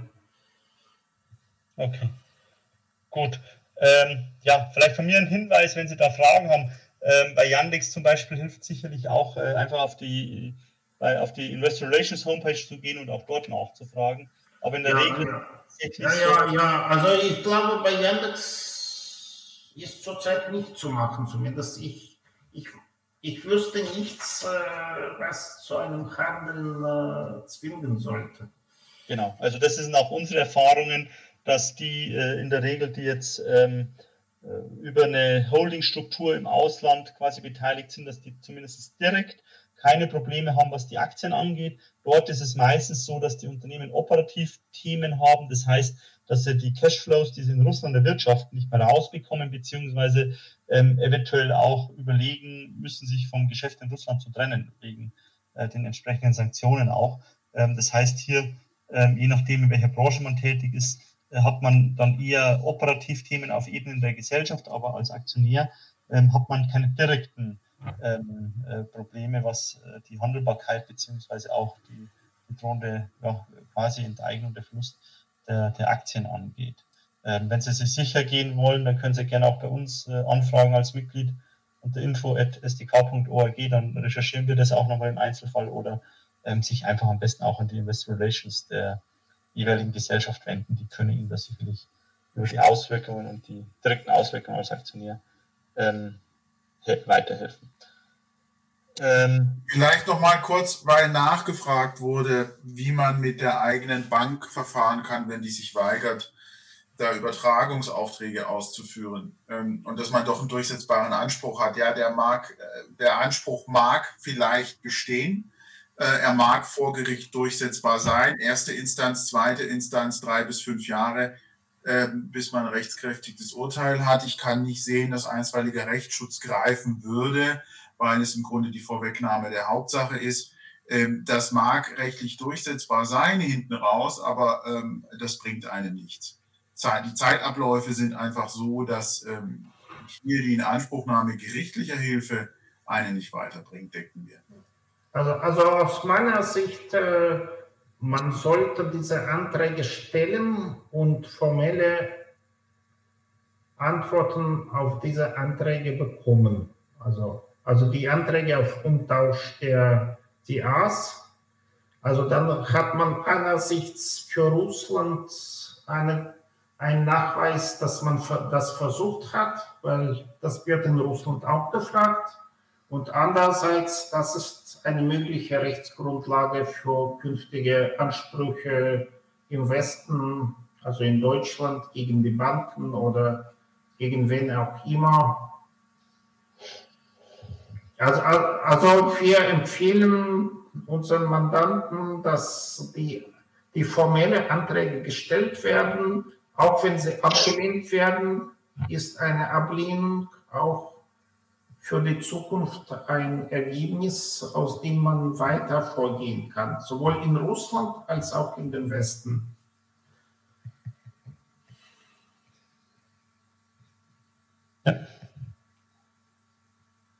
Gut. Da, da, da, das war mein, mein kurzes Kommentar. Es, Daniel, es gab auch wieder Fragen zu ETFs und Fonds.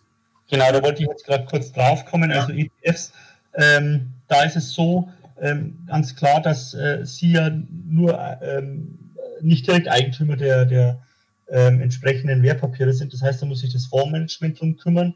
Jetzt gab es einige Ähm, das haben wir schon mitbekommen. Äh, Fonds, die haben äh, die, die Fonds einfach aufgelöst und haben dann Wert von teilweise unter 1% vom letzten Wert vor, den, äh, vor dem ganzen Desaster äh, eingebucht. Ähm, jetzt ist die Frage, ob das rechtens ist. Ähm, äh, würde ich mal jetzt äh, sagen, nein. A, ist für uns ein bisschen nicht klar ähm, oder es ist nicht transparent, wie sich der Wert jetzt zusammensetzt. In der Regel waren es oft Osteuropäer, osteuropäische Fonds, also die noch andere Aktien hatten und die die russischen Aktien so äh, ist, haben wir das mitbekommen, dann einfach mit Null bewertet haben. Ob das rechtens ist, Marc, ähm, ich denke nein. Was sagst du dazu? Ja, ähm, eher nein, aber ja, schwierig. Mehr ja. sage ich. Also im Endeffekt werden Sie da Ihre Depotbank äh, bzw. Ihre Fondsgesellschaft mal auffordern müssen, genau vorzurechnen, wie kommt denn der Wert äh, zustande äh, weitere Informationen einholen. Ähm, ist aber schwierig. Also ähm, wir haben das, unser Justiziar, wir haben es auch mal besprochen, kann eigentlich nicht sein, ähm, dass die jetzt äh, das Sondervermögen, das es ja ist, ähm, einfach liquidieren und dann den Wert mit äh, quasi null oder äh, nahe wertlos ansetzen, obwohl wir noch gar nicht wissen, ob es wertlos ist. Ähm, das ist die, die Frage, wie man dazu kommt. Ähm, Gut. Es war ähm, eine Frage zu Gebühren, ob die NSD, also die National Settlement Depository in Russland, Gebühren berechnet. Ähm, welche Gebühren wo wie anfallen, ist im Moment schwer vorherzusagen, aber eine Gebührenberechnung durch die National Settlement Depository findet gerade nicht statt, denn diese unterfällt dem sechsten Sanktionspaket und an die darf kein Geld fließen. Weder mhm. mittelbar noch unmittelbar. Deswegen hat die NSD in Russland gesagt, wir wollen gar keine Gebühren haben, damit westliche Depotinhaber gar nicht in die Zwangslage kommen, an die NSD irgendwas zu bezahlen, die ja dem sechsten Sanktionspaket unterfällt und auf der Sanktionsliste steht. Das heißt, genau, also ich, ich bin mit Ihnen komplett einverstanden. Das ist eine komische Situation, wo eigentlich der russische Depositarier äh, äh, sanktioniert wurde. Aber die, die westliche Logik ist folgende. Wenn die, die A's in Aktien umgetauscht werden, können möglicherweise dem russischen Depositarier davon irgendwelche geldwerte Vorteile zu fließen. Und das ist verboten. Das ist natürlich eine aus meiner Sicht extrem extrem äh, weitgehende Auslegung der Sanktionen und vor allem diese Auslegung der Sanktionen führt zur Entwertung der Werte der deutschen Anleger, was, was nicht sein sollte. Also als, als Gegenantwort hat der russische Depositär hat gesagt, wir nehmen bis zum 31. Juli keine Gebühren für, für diesen Umtausch. Daraufhin hat Clearstream offiziell erklärt, wir machen das bis zum 31.07. Äh, dieses Jahres. Also das ist alles, also klingt wie Blödsinn, aber ist so, Entschuldigung.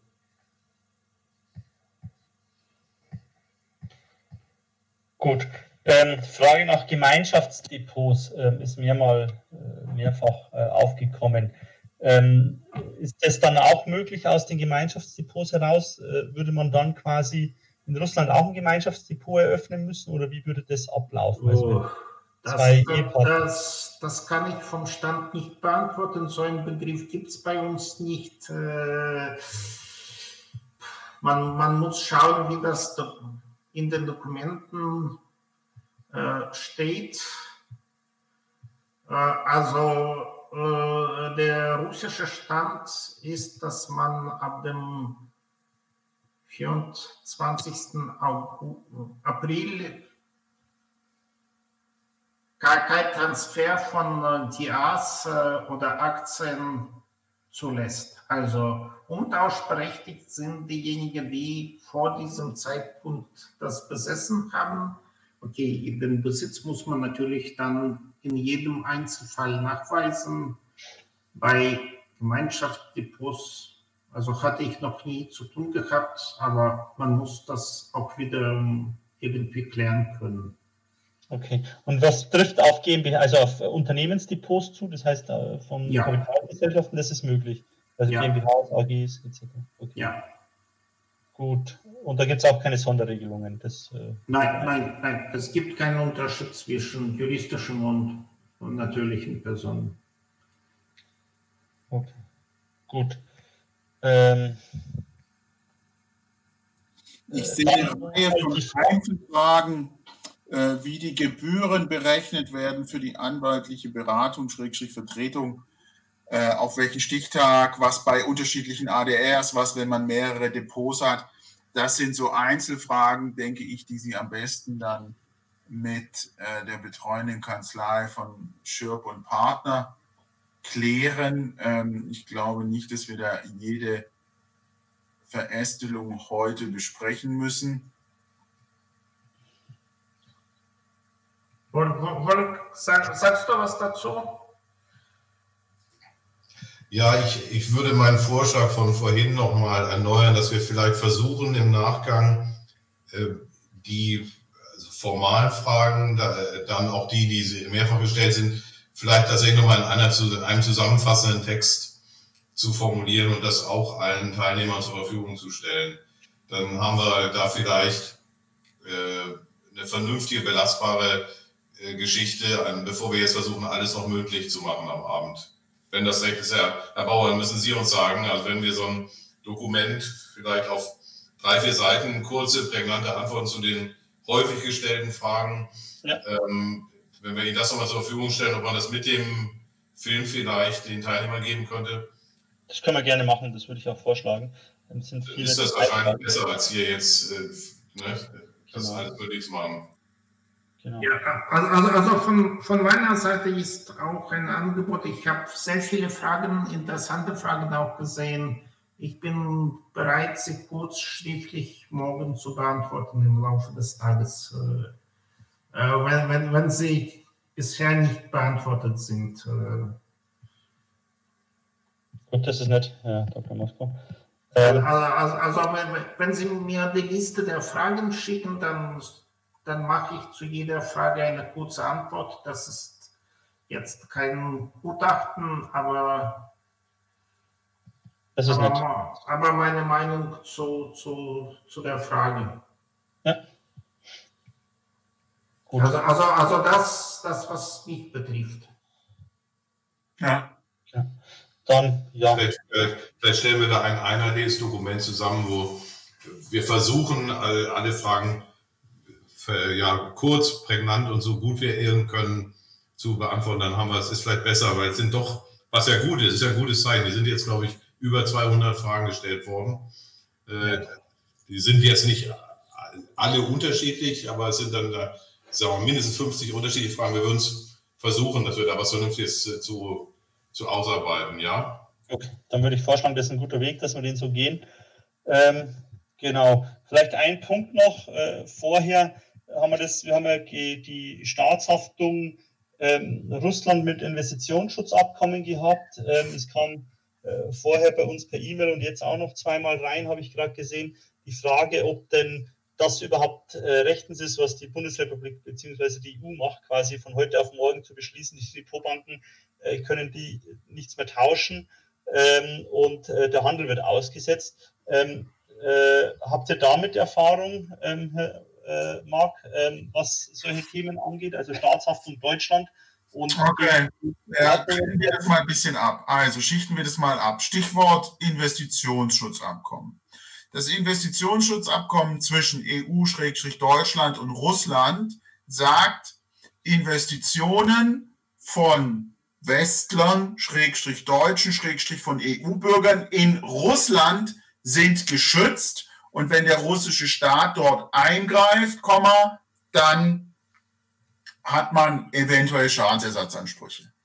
Im Moment haben wir nicht die Situation, dass der russische Staat eingegriffen hat, sondern durch das Sanktionspakete haben die westlichen Staaten eingegriffen. Das heißt, Stand heute Investitionsschutzabkommen, kein Anspruchsgrund gegen Russland vorzugehen. Ist auch kein Anspruchsgrund gegen EU oder Deutschland vorzugehen, denn das Investitionsschutzabkommen schützt nicht unsere Investitionen in der EU. Punkt 1. Punkt 2. Enteignungsgleicher Eingriff. Also dass durch diese Sanktionen die, ähm, die, die in die Vermögenswerte enteignungsgleich eingegriffen wurden. Nun, die, zunächst ist Folgendes passiert. Die ADR-Programme wurden beendet durch ein russisches Gesetz. Das ist nichts Ungewöhnliches. Diese ADR-Programme werden immer wieder beendet und mit der Folge, dass Originalaktien eingetauscht, eingebucht werden. Also der, die alleinige Beendigung des ADR-Programms ist nichts, was irgendwie enteignungsgleich wirkt. Enteignungsgleich wirkt hier die Schwierigkeit beim Umtausch. Aber der russische Staat sagt ja, naja, wir werden dann die Originalaktien verkaufen und ihnen den Gegenwert einbuchen. Das heißt, sie bekommen ein Surrogat. Eigentlich sind sie nicht in der wirklichen Form enteignet. Sie bekommen den wirtschaftlichen Wert zugeschrieben, auch wenn dieser natürlich furchtbar gering ist und äh, einen Riesenverlust darstellt. Das heißt, auch da werden sich die westlichen Staaten darauf zurückziehen. Na, das war keine Enteignung, sondern äh, man hat ja ein Surrogat bekommen. Und es ist ein inhärentes Risiko, dass äh, die ADR-Programme beendet werden und dass dann beim Umtausch vielleicht Schwierigkeiten auftauchen. Also auch das sehen wir sehr, sehr schwierig. Also wir sehen da im Moment keinerlei Aussicht, irgendwie gerichtlich dagegen vorzugehen. Das ist im Moment Stand der Dinge. Das mag in ein, zwei Jahren anders sein, aber in den nächsten 12 bis 24 Monaten kann ich nicht erkennen, dass wir Ansätze finden werden, um da aussichtsreich auf Schadensersatz wegen Enteignung oder ähnlichem gegen westliche Staaten, Stellen oder sonst wen klagen zu können. Gut, danke. Ich verstehe, ich verstehe, das, ich verstehe die, die, die, den Wut und den Willen, was zu machen und so weiter, aber man ist da ein Stück weit in solchen krassen Sondersituationen, Zeitenwenden und so weiter, ähm, steht man wirklich auf schwankendem Boden und ist ein Stück weit dann auch auch ohnmächtig. Und das ist das, was wir gerade hier erfahren. Natürlich bleibt es jedem unbenommen zu sagen, ich will trotzdem dagegen klagen ähm, und das Geld dafür in die Hand nehmen und das wirtschaftliche Risiko eingehen. Das kann natürlich jeder machen, da von sich aus Rechtsanwälte beauftragen und die bezahlen. Bloß ähm, meine Einschätzung ist, das ist wirtschaftlich nicht sinnvoll. Aber jedem natürlich unbenommen, sein Geld in sowas reinzustecken. Okay. Gut, danke. Dann ähm, vielleicht von mir noch zum Schluss. Ich würde sagen, wir verbleiben jetzt so, ähm, dass wir äh, nochmal morgen beziehungsweise am Donnerstag, je nachdem, wie wir es zeitlich hinbekommen, eine, eine Liste rumschicken mit QA zu den häufig gestellten Fragen, ähm, was ähm, so Themen angeht, ähm, die, die sehr individuell sind, wie Gemeinschaftskonto, Gebühren etc. Ob die doppelt anfallen, sehe ich jetzt gerade, kommt rein. Ähm, wenden Sie sich bitte direkt an äh, Herrn Schirp bzw. Herrn Mosko ähm, und klären Sie das. Ähm, das ist, sind individuelle Themen, äh, wenn Sie vorhaben, das äh, zu machen. Äh, wir äh, werden, wie gesagt, ähm, die Situation noch weiter begleiten. Wir werden auch politisch schauen, dass man äh, da aufmerksam macht auf die aus meiner Sicht ja, völlig schwachsinnigen Sanktionen, weil sie im Endeffekt nur uns schaden und ähm, Gazprom hat kein Euro mehr äh, beziehungsweise die russischen Unternehmen haben keinen Euro mehr, wenn äh, äh, die, die Europäer Aktien handeln, beziehungsweise verkaufen oder kaufen, weil keine Kapitalerhöhungen durchgeführt oder solange keine Kapitalerhöhungen durchgeführt werden. Ähm, das heißt, das äh, ist ja kein, macht eigentlich keinen Sinn. Äh, wir werden, wir haben das schon angesprochen, werden das weiterhin ansprechen, aber wir stoßen da natürlich, ähm, müssen Sie verstehen, auf eine, ja, wir sind nur eine sehr, sehr kleine Gruppe, die das betrifft. Ähm, ja, und man muss, vielleicht das auch mal deutlich zu machen. Wenn man jetzt mit Politikern darüber spricht, dann sagen die, äh, ich habe jetzt einen Termin, wo es um die Verhinderung eines Atomkriegs geht. Dann geht's äh, in zwei Minuten habe ich einen Termin, wo es um den Zusammenbruch der deutschen Wirtschaft wegen Gassanktionen geht. Äh, und dann muss ich noch diskutieren über die Verlängerung des Atomausstiegs. Tut mir leid, Hinterlegungsscheine und russische ADR Kollateralschaden. Das ist tatsächlich der Stand, äh, auf den wir da treffen. Wir lassen es natürlich nicht dabei bewenden und liegen den maßgeblichen Leuten in den Ohren in der Politik, aber äh, ich glaube, man darf sich da auch nicht zu viel versprechen. Ja, man also, muss klar darüber sein, dass unsere Bemühungen da intensiv sind Und das machen wir für Sie, das ist unsere Aufgabe und die nehmen wir auch mit großer Intensität wahr. Aber Erfolg äh, sehen wir da im Moment nicht am Horizont. Ja. Wir lassen Ihnen die, die, die Unterlagen zukommen. Wir stellen auch ein Musterschreiben zur Aufforderung der Depotbank für den Umtausch. Ähm, und ja, dann äh, im Endeffekt müssen Sie entscheiden, wie Sie vorgehen wollen. Ähm, unser Gefühl, das teile ich auch, äh, ist tatsächlich so, dass man, ähm, wenn es wirklich zum Zwangsumtausch kommt oder man in den ADRs verbleibt, dass man da mit großen Verlusten rechnen muss. Äh, warum? Ähm, wurde die Frage gestellt. Ähm, Begründung bis ins Detail gibt es noch nicht. Ähm, aber alleine die Aussage, denke ich, von dem äh, Duma-Abgeordneten, dass man sonst im Endeffekt alles verliert, sollte ein Warnschuss sein. Und ähm, ja, äh, andere äh, Situation, gerade mit sehr viel politischem Einfluss, wenn man sich zurückerinnert, zehn Jahre an die Griechenland-Umschuldung, was äh, griechische Anleihen betroffen hat, haben, hat leider auch viele Privatanleger äh, betroffen. Da ist leider auch sehr schlecht ausgegangen, muss man feststellen. Und das wollte wollte lange keiner wahrhaben. Drum, das Gefühl ist schon eher so, auch wenn man es natürlich nicht final sagen kann, weder wir noch irgendein Anwalt oder irgendein Analyst wird Ihnen sagen können, wie in äh, zwei Monaten, in drei Monaten die Situation aussieht. Ähm, aber äh, ich denke auch, dass man zumindest äh, als Mindestes den Weg über die Depotbank versuchen soll, wenn man nicht zusätzliches Geld in die Hand nehmen möchte. Und wenn es wirklich um höhere Summen geht, dann sollte man sich das schon überlegen, ob man nicht alles versucht, ähm, auch hier äh, auf anderem Wege den Umtausch hinzubekommen, auch wenn man. Vielleicht noch mal ein Hinweis, Daniel, ein Hinweis, weil jetzt nochmal die Frage kam, ob diese 90-Tage-Frist für den russischen Weg vielleicht von Russland verlängert werden könnte.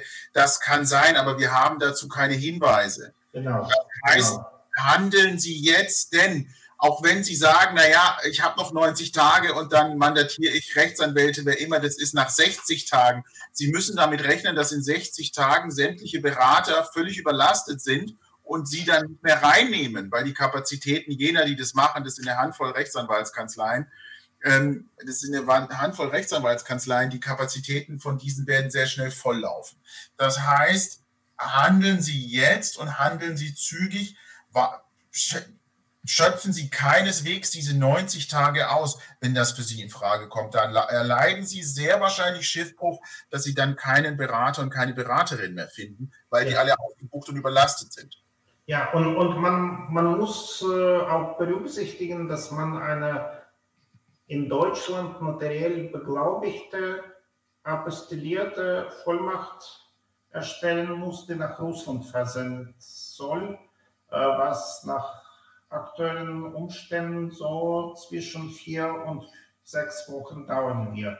Also der Notartermin, also die Apostillierung bei dem Landgericht, das sind schon zwei, drei Wochen und dann noch die Übersendung. Dazu gibt es verschiedene Lösungen, aber unter zehn Tage außer selbst zu fliegen, kenne ich keinen. Ja, also handeln Sie. Nun heißt es loslegen, hat der Kollege Schirp geschrieben. Ja. Genau. Also, wenn es für Sie in Frage kommt, wie gesagt, ähm, Garantie können wir keine übernehmen. Keiner weiß, äh, was die Zukunft bringt, äh, weil die Frage aufkam, ob man dem, dem Regengeld noch Gutes hinterherwerfen soll. Ähm, das müssen Sie selber entscheiden. Ähm, da müssen Sie auch ein bisschen auf das Bauchgefühl von Ihnen hören. aber wir denken, dass gerade bei größeren Summen ähm, steht das ja im Angebot äh, von Herrn Dr. Schipp und Moskau, ist es, glaube ich, relativ fair, ähm, weil es dann eben nur bei, bei Erfolg äh, auch die größeren Zahlungen auslöst. Ähm, aber entscheiden müssen das natürlich Sie ähm, als Betroffener. Ähm, die Entscheidung können wir Ihnen nicht abnehmen. Ähm, und ja, äh, wie, wie gesagt, äh, wie es in sechs Monaten aussieht oder in drei Monaten vielleicht schon, die Zukunft, das ist aktuell leider sehr, sehr ungewiss. Ähm, aber es droht von allen Seiten eben Gefahren. Was dann das, der richtige Weg gewesen sein wird, äh, wird man dann in Zukunft sehen, äh, wahrscheinlich in zwei, drei Jahren, wenn man rückblickend drauf schaut. Und wir werden das morgen dann nochmal rumschicken äh, zum Schluss. Und ja, äh, wenn Sie dann noch Fragen haben, können Sie gerne auf uns zukommen unter info.sdk.org äh, oder sich gerne auch an, natürlich an Herrn Schirp unter adr.schirp.com äh, wenden, dann, wenn Sie hier Interesse haben. Gut, äh, ich würde sagen, dann vielen Dank äh, an die Referenten, an Herr Dr. Mosko, vielen Dank. Äh, Herr Dr. Schepp, vielen, vielen Dank. Marc, dir auch. Äh, danke, dass du dir Zeit genommen hast für das Webinar heute Abend. Ähm, und wir werden weiterhin über unseren Newsletter berichten und ich wünsche Ihnen noch ähm, ja, einen schönen Abend. Bleiben Sie gesund ähm, und auf alle Fälle uns allen äh, viel Erfolg, was immer auch die Zukunft in der Sache bringen mag, dass wir da einigermaßen alle heil herauskommen und ja, zumindest keine großen Totalverluste oder nahezu einen Totalverlust erleiden naher Zukunft und natürlich uns allen, äh, dass die Situation sich hoffentlich in der Ukraine schnell friedlich auch äh, regelt. Ähm, das ist natürlich, denke ich, das Wichtigste äh, für die betroffenen Menschen vor Ort und für die ganzen Soldaten, die da äh, mit verwickelt sind. Danke. Dann schönen Abend allen und ja, für Fragen kommen Sie gerne auf uns zu. Vielen Dank. Dann, danke. Also wenn Sie mir die Liste der Fragen schicken, dann werde ich die Fragen beantworten, die mich betreffen. Also kurz ja. und knapp die gehen Ihnen äh, morgen früh zu, Herr Dr. Moskau. Ja, ja. Danke. Aber weil, also ich habe wirklich hier sehr viele interessante Fragen äh, gesehen, die wir vielleicht nicht angesprochen haben. Die würde ich nur im Telegram-Stil äh, kurz beantworten und wenn dann Interesse besteht, dann Kontakt aufnehmen. Super, gerne dann. Danke sehr und ja, schönen Abend an alle noch. Ja, danke. Ja, sehr schön.